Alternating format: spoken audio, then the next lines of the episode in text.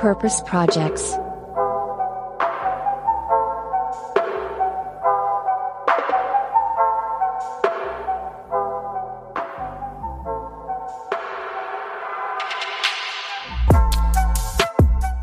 Bienvenido and welcome to another episode of Purpose Projects, the podcast where we talk about good people doing good business. And as always, I am Boris, and by my side, also as always, is Moritz. In today's episode, it is all about sustainable fashion because we're talking to Marta Llaquet, who is CEO and co founder of Spanish brand Saye. That's right. Saye is an uprising fashion brand from Barcelona, combining design and sustainability as a USP. Plus, they plant a ton of trees. Right now, they're about 100,000 trees and counting. And interesting part is it all started with a Kickstarter campaign. Yep, that's right indeed. So, all upcoming social entrepreneurs should listen very carefully to what Marta has to say today. In this episode, we'll talk about what makes this Spanish startup so very much different from all the other brands. So, guys, enjoy and have fun. Marta, thank you so much for joining us. How are you and how are things in Barcelona and Catalonia in general at this moment? Thank you, Boris. I'm doing fine. I'm working from home here in Barcelona, as well as all of my team. Okay, so that's the next question I wanted to to ask you. How is it for your company as a whole? Are you guys all able to work from home? Do you have to maybe sometimes be in the office? How do you guys manage that? So our office, our office is available for all the uh, the members of the team that want to go there to work. But the truth is that the majority of us were working from home. So we're giving like the option to our, employees to go there. All right. Yeah, so I think you're you're a bit privileged. You're uh, you have an online business. We're going to get all into that uh, in a later later part of the podcast. But be, so before we talk about your business, let's talk about you, Marta. What led you all the way here to our podcast?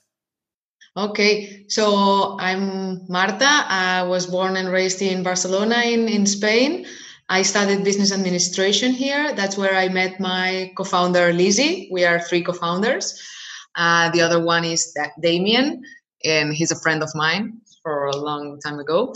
So I studied business administration, and when I finished, I worked in strategic consultancy for almost four, four years, and that's where I that's when I launched my my first startup. It was a low cost sunglasses company, and after three years, I just decided that I didn't want to be part of that project anymore. So I just sold my shares to my other uh, co-founders and there then i started uh, like thinking about uh, launching a new a new company which was wado now saye. So how did that uh, process uh, specifically go for, for you? From the point that you decided to sell your shares uh, leave your own company and uh, creating a new one that's there there's probably a whole lot of steps between those two decisions i would guess yeah, yeah, they were.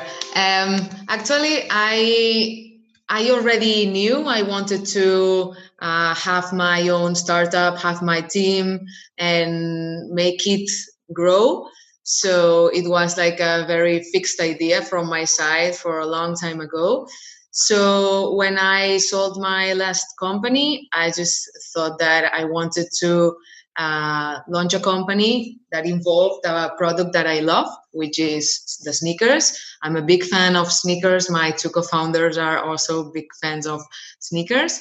And then I decided to study a, a digital marketing master's. It was one year master's. So uh, while I was studying that master's, I I started to work on on the launch of of the Kickstarter campaign in March 2018. Uh, and then all the story. Yeah, then things went crazy. There. So Uh, I'm guessing yeah. uh, some, some, of our listeners have already uh, heard of your brand, or especially have seen seen your shoes uh, on the streets here in Germany, especially. So you just said, yeah, things started with a with a crowdfunding campaign. Um, that's actually the thing that makes you very special compared to to other guests um, from our podcast. That this crowdfunding played such a huge part in your current success. So let's uh, let's have like an a deep dive into that topic. And um, why don't you tell us about that journey of, of starting a crowdfunding campaign? Okay, so it's funny because we launched our Kickstarter campaign in March 2018, and it was one one month campaign in Kickstarter, which is number one crowdfunding platform worldwide. And we didn't know that we would have we would have we would have uh, that much success and we thought that our market uh, would be spain and so we wrote the kickstarter in spanish and we translated in, in english so we had the both languages but when we saw that uh, the beginning was so crazy and our sales came from all the countries uh, but not spain then we we realized that our market was was uh, Europe and, and was the, the whole world. So we spent our first month in, in Kickstarter. Um, after that, uh, we finished as the most funded Spanish uh, company in the story of in the history of Kickstarter, the whole platform. And then uh, we moved the project from Kickstarter to Indiegogo, which is another uh, crowdfunding platform. And then in Indiegogo, uh, we've been we've been uh, selling there for one year and a half. So at the end, uh, we managed to um, to make the process uh, in Indiegogo uh, so fast that it was like our own e-commerce. We didn't have an e-commerce, so Indiegogo was our our e-commerce. So when a backer made the the order in Indiegogo, they could uh, they could have the sneakers in their in their house after five years. So it was uh, a real kind of a real. Is, is that also the reason why why you switched platforms to Indiegogo? So you had like an online shop for yeah at that point in time a very small company of you guys, or you were three people, I guess, uh, in in 2018. Uh, so you just used their infrastructure, or what was the reason to switch to Indiegogo? Well, the reason was because Kickstarter, you have a deadline. So you have a finish line in, in Kickstarter, and then after the month, you have to leave the platform and you you cannot be there anymore so that's why we we we moved the, the project to the sim, the most similar uh, platform which was indiegogo. So there we, we keep on with our with our sales there. And then in november 2019 so one year ago now uh, we decided to close indiegogo and to open our our own e-commerce. So it's sayebrand.com. And that also was the moment when we had to change the name because we had a trademark problem with a German uh, company. So we had to. Ah, these Germans. Yeah, we had to change the name from Wado to, to Saye. So in 2020, we we started with a new name and we started with our own e-commerce. So it was a, a brand new life from 2020 uh, onwards. And how would you describe your status quo as of right now? Um, of course, we have since March, since April, basically a whole new situation across Europe, across the whole world. Um, how would you describe where you guys are right now? In our research, we've read that um, I think in September you described as a really, really difficult month for you guys. Could you tell us a little bit about that and um, how things are in general, and maybe also with an outlook on next year? Okay, so the truth is that from lockdown onwards, which was from March 2020 onwards, our business has grown like crazy. And that's because our customer, uh, like society in general, has changed the way they're consuming products, the way they're buying, and the digital com like digital e-commerce has grown like ever. So in our case, since we were, uh, since we are uh, an online commerce and our like 90% of our revenues come from the the online channel because we all we also sell through through wholesale so we're selling to to retailers from from europe and from worldwide our yeah our, our business has grown a lot and that's what that's why we i just told you before the, the interview that before march 2020 we were eight people in the team and now we are 12 already. So during the pandemic during this lockdown uh, we've hired for for other people to to help our our growth. So basically you're saying you you wouldn't have been able to uh, yeah catch up with all the requests and all the people that want to buy your shoes. You basically had to uh, yeah get four new people. And do you think that this trend will follow through that it will continue this way? Or do you have certain future predictions of how this uh, this could go on? Yeah i think that the trend will continue like that because the uh, the change in the behavior of the customers i think it's irreversible now so we're getting more used than ever to to buy online and that won't ever change again. Um, so in our case, uh, we're very focused on launching new products. Uh, we're going to launch our clothing collection now in last last Friday during the last Friday of the last week of November. So it's kind of Black Friday season, and we're also launching a new model in in January. And and that's our our our strategy is like pretty much just keep on launching new new products new collections. And i think that that will uh, make us grow even even more. And also we want to grow through through the wholesale channel. Uh, actually one of the four people that we hired during the the pandemic it's a wholesale manager and this way we're trying to to sell more through this channel because we we think that we have a lot of potential. And we have so so many uh, retailers that are writing to us. And the truth is that uh, we didn't have the resources to answer all of them. And now that we hired this this person uh, we're trying to to satisfy the, the, their needs and, and their demands in, in the wholesale channel which is very important right now for us. Right now it represents i'd say 15 20% of our revenues but before it was non-existent it was maybe 5% 10% it was pretty inexistent okay so we already um, heard that the competition is huge in in the fashion industry and that's why you're diversifying products launching new products. Um, but especially in in your branch the sustainable uh, the sustainable fashion there are also like a couple companies out there also saying okay we have sustainable shoes and uh, of course, we're in our, our sustainable bubble and we see like uh, all these companies popping up from all over the world.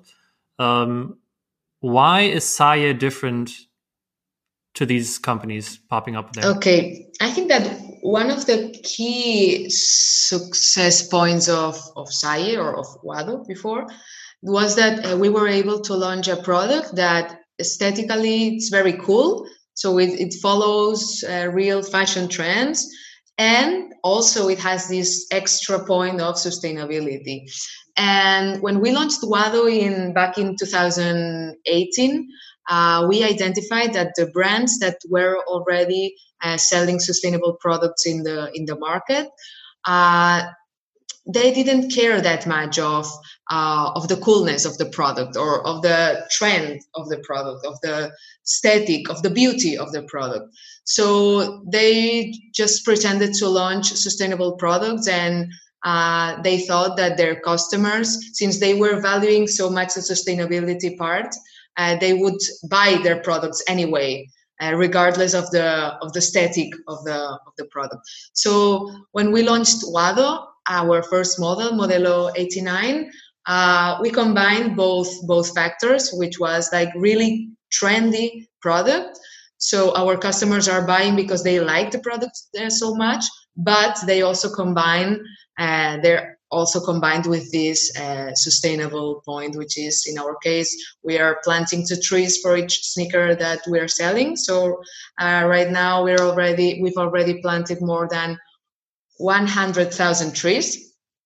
Uh, we're also using uh, organic and recycled materials and also vegan materials in our vegan collection. And also, we are producing the sneakers in, in Portugal, here next to Spain. We didn't want to leave to Bangladesh or uh, I don't know, to, like to, to Asia to produce. And we wanted to stay local. So, so yeah, I think that's like the, one of the success points of, of Wado was like. Boris and I, of course, visited uh, your website, and it's astonishing how transparent you are when it comes to production, where you produce, what materials you use. Is one of the three founders maybe like uh, in a family who knows all about the shoe industry? Because that's like so much know-how. Or did you all start in in 2018 uh, or 2017 uh, maybe uh, of gathering this know-how together? Yeah no none of us came from the shoe sector, so it was a, a new sector for the three of us. But we've been learning so much during the during the journey, and that also made that we were really slow launching new models. The truth is that we launched our first model in March 2018, and the second collection it was launched like two years and a uh, two years and a half after that and that's why we didn't have many knowledge about the the sector and it was really hard to launch new new models now it's easier because we have all this knowledge and all this expertise but at the beginning it was really really hard and also it's hard to find suppliers that have these uh, organic or recycled materials, especially here in, in Spain or, or Portugal.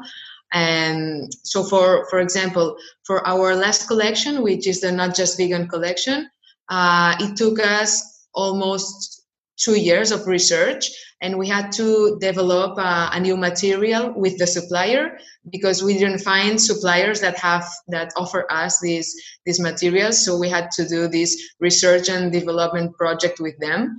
And that's one of the challenges of this industry that there are not many suppliers that can offer these kind of materials. And also they're pretty much expensive than regular materials so, what would you say is your, for you guys, the most important uh, impact that you want to achieve? You just talked about that you basically had to start from zero, going upwards, just uh, keep on uh, collecting knowledge, knowledge, knowledge, and uh, to get to where you are today. But would you say you have one specific like point of impact that you guys want to achieve, like a goal or a target, or you just want to continue to grow and learn more and more about this? Uh, in this sector of sustainability? Uh, so we have this measurable uh, goal that we want to reach, which is to plant uh, 200,000 trees at the end of 2021. And, and also, I don't know if it's kind of that met that measurable goal, but we want to be like uh, the European um, sustainable sneakers company, like a referent one. So yeah, we want to be like the the company in in Europe, the sustainable sneakers company in Europe. I don't know if that's those like are, the most those, important. Those are big goals. Yeah. The most important one. I don't know how to measure that, but that's our our vision. Yeah. Um, we actually asked our, our listeners today for um, a couple questions, and uh, the the question that came up the most is actually about fast fashion. And you just said, okay, the fashion industry, you, you, you took a couple more months than other companies maybe to launch a new product or your second product. How can you keep up your your vision of always staying trendy and combining sustainability with with the looks when also acting sustainable? So this sometimes it's, it's like a fight. Uh, sustainability against trend um, is that a fight you guys at Saye experience? No because we know that it's our main value. Like sustainability it's, it's the the value that makes us different from the rest, like from the mainstreaming brands like Nike or Adidas or Reebok. So, since it's a very well established value, we need and we want to to keep it like that. And I think that we it doesn't make sense for us to cross this line because otherwise we would lose our our soul or our identity. So yeah, I mean we we are slower than the mainstream brands in launching new products, but it's it's okay. I mean, yeah, it's okay for us. I, I hope you can become the biggest sustainable brand in Europe with maybe like one model each year. I hope so. No, um, one model each year. Okay, no, now you're saying no. no, maybe, one model each year. No, I hope that maybe three or four models per year. But I mean, not one model okay. per month like the mainstream yeah. Uh, brands. Yeah, I think fast fashion now is uh, one model each week, right? So 50, 52 seasons. It's crazy. Yeah. yeah, it's crazy. Yeah, our I think that our consumer is used to buying less but buying better. So in Saye, we want to offer that. We want to offer a high quality sneaker that lasts very much, has a very good performance, that it's trendy and that it's sustainable. So you don't have to buy four pairs of Nike uh, sneakers or Farah sneakers. So and, and instead you can buy just one pair of of Saye sneakers. So that's basically a good question that uh, another listener from us uh, also sent to us today regarding this topic. Um, what, in your opinion, would be the fastest way to change the general fa fast fashion industry? You have already touched on uh, the behavior behavioral change of the people that just have to understand that what actually is good and what actually is sustainable. Um, do you think that this is the only way by changing people's minds and behaviors to do it this way, or are there any other topics that people probably um, still don't know about or don't pay as much attention as they should? I think that a good way that have a big brands and to make customers more uh, mindful of, of sustainability and of taking care of, of products is maybe raising the prices like just being brave to to leave asia and to start producing here to buy uh, more expensive materials and to be brave and and try to raise to raise products. Because that this way we would we would see if customers are aligned with with this or or not i mean in in our case we started selling our wado in a at i think it was 60 65 euros in in kickstarter and, and indiegogo. And we didn't have margin at all. We didn't have it. But we were afraid that we wouldn't be selling sneakers to, to our customers. But then we realized that the customers were buying sneakers and we kept uh, raising the prices so we could at least have a, a I guess, a healthy margin, I would say. And our customers uh, keep keep up uh, selling, uh, buying sneakers. So at the end, we discovered that our customers are, are really uh, um, they want to buy like expensive products. They're, they're willing to pay yeah, more. they're willing to pay more. Yeah. So that's that's actually the the reason why Boris and I started this podcast of saying profit and purpose go hand in hand, um, and that's why businesses should more focus on on exactly these topics. You're you're giving us firsthand experiences for all the ongoing or the upcoming entrepreneurs who are maybe thinking of doing something sustainable, of saying, okay, you can do good and also do good for yourself. So um, thanks for those insights. But regarding the price of your product, do you see like um, a shift regarding to German consumers to Spanish consumers? What's what are your your consumer insights you can give us? Absolutely. I mean, we're not selling anything in Spain here, despite being a Spanish company. Our sales in Spain are revolve around 3%, 4%, while our sales oh, wow. in Germany are 30, 40%.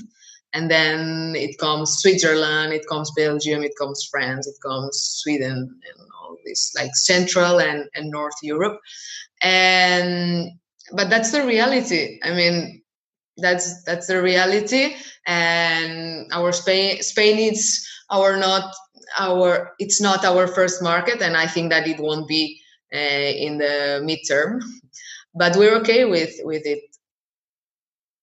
But you say um, that you want to be affordable, right? So actually listening to those numbers is actually crazy only 3 to 4% in, in spain. So that's more like the the message maybe sustainable is like um yeah a privilege.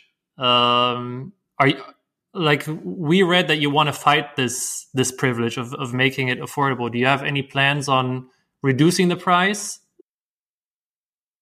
uh, so well we're we'll now we're selling our sneakers at 135 euros um, our customers in Spain, they're not used to spend that much in, in sneakers, or maybe they don't value that much uh, the sustainability uh, point of, of the sneakers. And our customers in Germany, they value it. So we're going for them and we're very happy about it.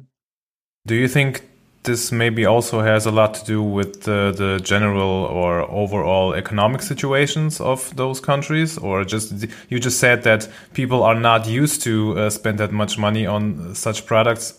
That's basically the reason being because they don't have as much money as uh, i don't know germany or france or uk do you think that is this is the only reason or do they are they lacking i don't know a sort of a general mindset that is uh, that certainly is here in Germany or other European countries? Yeah, I think that it's a mix of all the things that you said. Uh, first of all, it's the the purchasing capacity. So the salaries here in Spain are much lower than in the rest of, of the of Central Europe and North Europe. Also, there's a mindset thing uh, in Spain. I mean, recycling, sustainability, taking care of the planet, uh, are not that much uh, established into into our day-to-day life. I think that in like in general in the southern countries in in Europe we're not that uh, we're not that conscious of of all this and and in Germany that you are so there's also this mindset thing um, but when in when in Spain we're ready, so maybe in three, four, five years we will be ready. At the end, we and uh, we just follow the the trend, like the European trend. So when our Spanish customer is ready, we will be ready for them, and Saye will be here just to to offer our products to to them. I mean, you're you're leading by example. You started a, a social business how or what was your decision of doing exactly that? So I'm, I'm guessing you have a lot of friends who also founded companies. Are you like in a social entrepreneurship, uh, yeah, ecosystem in, in Barcelona, or um, how did that start? So yeah, I think that Saye is inside an ecos, yeah, an entrepreneur system because we have our office in an incubator in Barcelona. So our neighbors are startups. And actually, you can only be there during the first three years of, of life of the company. So in Barcelona, we pretty know each other well, like startup uh, talking about. Um, so, but yeah, I mean, I don't have like a lot of friends that have uh, founded their own companies. But since I studied business administration here, I know people that are into businesses and I mean, they're hired by companies. They're not that much uh, into entrepreneur life. But uh, yeah, founding Saye um, got me in touch with many other entrepreneurs in Barcelona especially e-commerce entrepreneurs or uh, fashion e-commerce entrepreneurs, which is our our own our sector here. And so yeah. so you just you just mentioned um, that you basically in Barcelona you know all all of those people like as of today that are have started startups or are uh, building startups uh, and so forth. But um, you basically, if we if we done our research right, then you also had these touching points also really early in your studying days, right? I I think you did a like a social entrepreneurship uh, specialization when you were in Denmark. So this this kind of things were basically pretty early in your life, and you pretty early had those comparisons between Spain and uh, Denmark and maybe the rest of Europe. Would you say that this has influenced you even more at such an early stage that you want to do something like that and to establish something like that in Spain? Or did this not have any impact at all? Yeah, we're, you're very well informed, I can see. so yeah, I was in in Copenhagen living for six months. I did my uh, exchange there, and then I there I coursed my um, social entrepreneur uh, yeah my, my course there and i got uh, 10 out of 10 so it was the the only subject uh, during the whole university that i got this uh, cum laude uh, score. So i think that it was a sign. And also in copenhagen i discovered kickstarter. Kickstarter it was back in 2011 and there I, I i just discovered it because someone told me and i, I thought that it was amazing. It was amazing that uh, an entrepreneur or just a, a person who has a hobby can uh, launch a video into a platform and this platform connects connects uh, to to millions of people uh, worldwide and these people are willing to fund the, your your project and they're buying your product before that you produce it. So at the end is a is a win-win and and it's fantastic. And when i when i started the wado by myself i started thinking about funding and all that and i had it really really clear that i wanted to to launch the project through a kickstarter. And actually when i when i told uh, when I hired kind of Lizzie and Damien for being my to be my my co-founders and start the project, they told me that they didn't have any money, and I told them that I didn't have it uh, too, but that I knew this platform called Kickstarter. I discovered it in Denmark, and that we were that we were getting the funds uh, through the platform. So you basically told them, no problem. The people are going to give us the money. And uh, we will produce. And I think that's a dream. yeah. A lot of startups or uh, ongoing startups are, are, having that dream, but uh, a lot of people fail. But yeah, you you had a lot of success with that. So yeah. yeah you did something right. And, and when we when we ended up our Kickstarter, uh, we funded. Uh, we reached more than three hundred sixty thousand euros, hundred thousand euros. Sorry, 360, 100,000 euros. So at the end of the campaign, with all that money, we could produce our first uh, 5,000 5, pairs of, of sneakers, and we didn't have to invest a euro. So yeah, we we we read that you almost uh, you had like two and a half million in sales just with Indiegogo. So that's huge and that's just that one year of uh, you using that that shop system yeah and so. we were so afraid of, lo- yeah. of shutting down indiegogo because we were kind of important in indiegogo after uh, almost two years there and we were so so so afraid to to close it down and uh, open our own e-commerce but it was a, a good decision and and now our e-commerce is even better than than indiegogo and we don't have the commissions from the platform so it was a good thing to do. Okay. So looking at the time coming to an end, we still have a couple more questions. Uh, first one being, you just said um, you you start in an incubator. Um, that's of course very interesting. So, are there any companies from Barcelona or Spain that Boris and I, and also our listeners, uh, should know about when it comes to purpose, sustainability? Maybe you already have one or two companies in your head, which we should look into. Yeah, there's a company called Hemper Uh, it's based in Madrid, and they're doing clothing and backpacks made in Nepal, and they're also using uh, these uh, sustainable materials. So they also started in an incubator there, and I know I know one of the of the founders. I can get you in touch if you want to.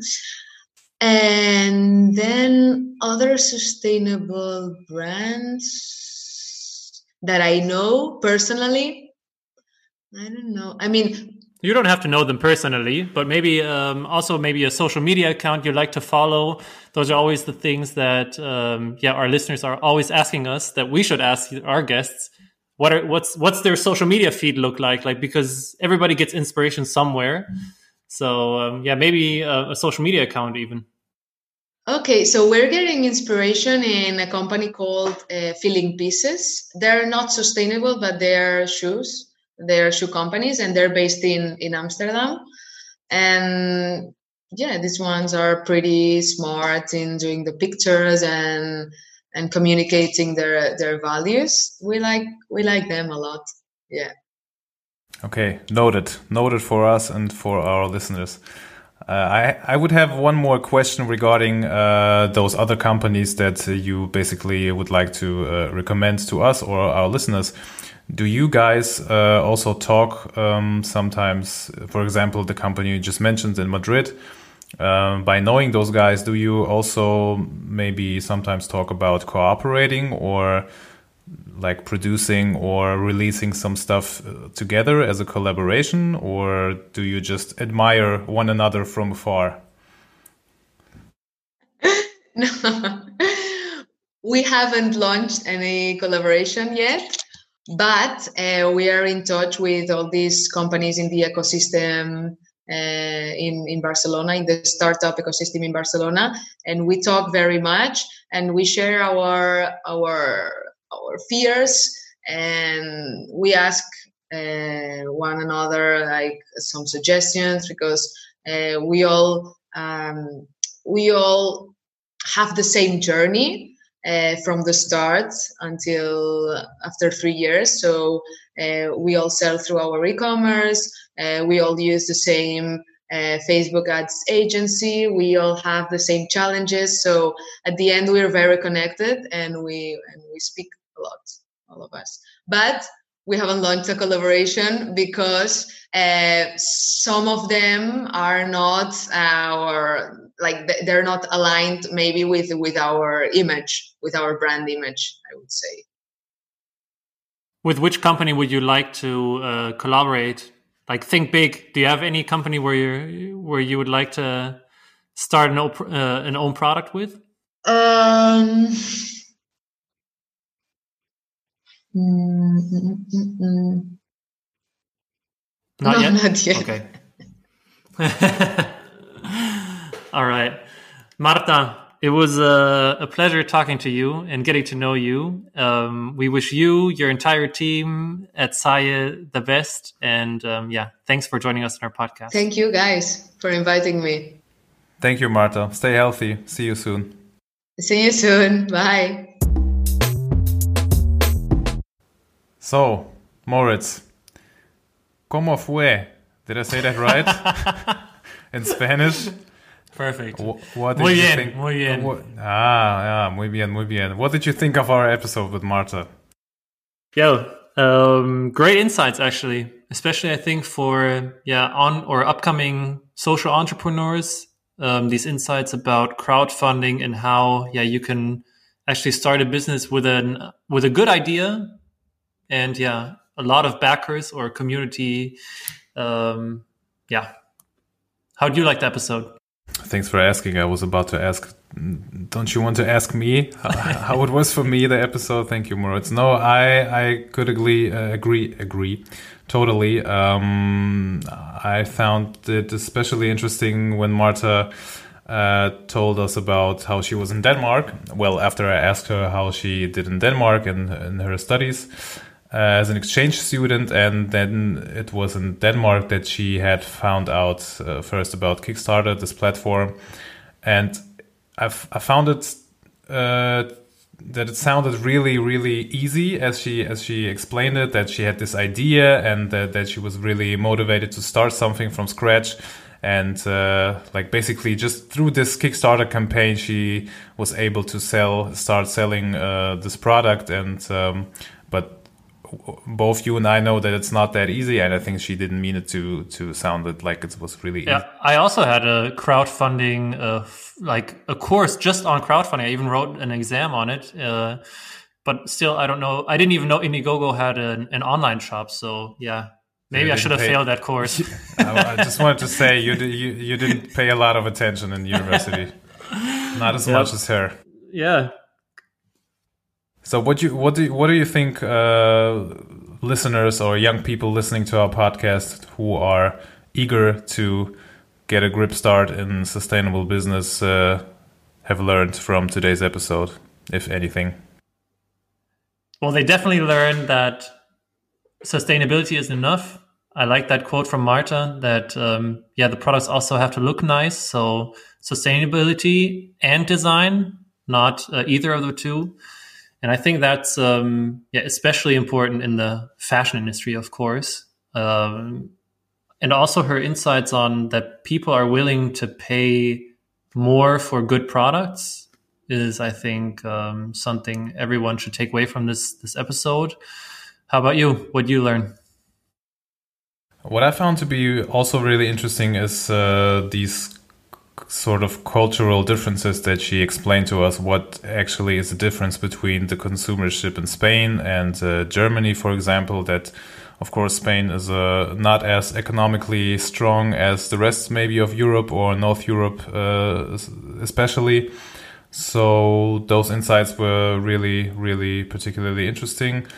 Um, what I also liked was when I asked her about those other brands from Barcelona or from Spain in general that she that she that they know of and sort of like talk to each other, but um, I think they're not willing to collaborate just to maybe collaborate to I don't know maybe gain. What's what's gain. the fashion brand called again? Who always does this, these collabs? Supreme.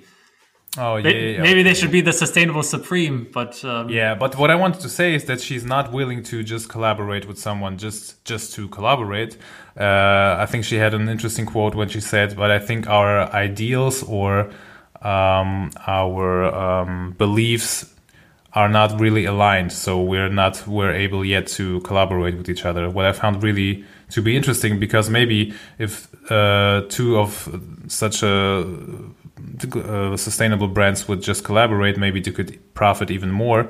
But uh, they don't want to do that yet. So yeah, the, the fact that, that she's really good. The fact that she's so picky just shows us how purpose driven she and of course her entire company is. Quality. Yep. I'm uh, excited to see how our next guest is um, going to be because it's going to be a guest from a big corporate. Um, I'm a bit excited um, about how how that person is going to handle these questions. Boris, thanks thanks for the episode. I think you have the last words. Yes, Moritz, thank you. Also, um, I think again, really interesting, insightful episode as we always try to do.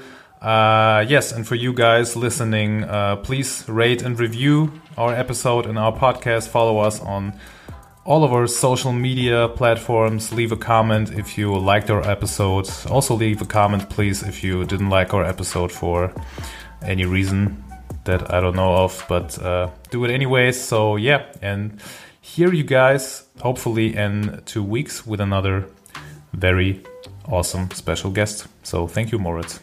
Bye.